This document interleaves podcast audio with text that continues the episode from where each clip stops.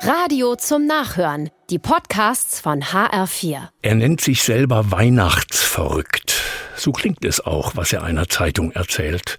Im August fängt er schon an, alle Weihnachtsbäumchen in seiner Wohnung aufzustellen. Dieses Jahr sind es 444 Weltrekord.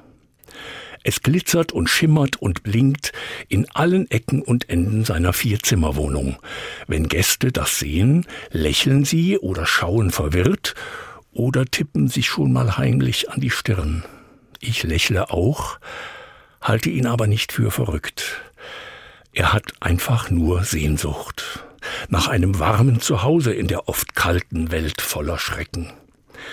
Wie eine düstere Wolke liegt ja Corona gerade über allem. Und auch der Unfriede in manchen Häusern und Nachbarschaften und Familien ist schlimm. Da soll es wenigstens im eigenen Heim warm und gemütlich sein. Hinter allen Dingen ist Sehnsucht. Sehnsucht nach einem Zuhause, wo wir einfach sein dürfen, wie wir manchmal sind, ängstlich oder verschrocken, wo wir nicht dauernd gemaßregelt oder verurteilt werden.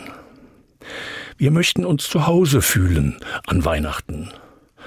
Ob es nun in einem warmen Stall ist oder am Kamin, Hauptsache, es leuchtet ein wenig. Dafür strengen sich viele an, mit Recht. Machen wir es uns gemütlich, so gut es geht in diesen Tagen. Wir brauchen das und werden dann ein bisschen kräftiger, die Schritte werden fester.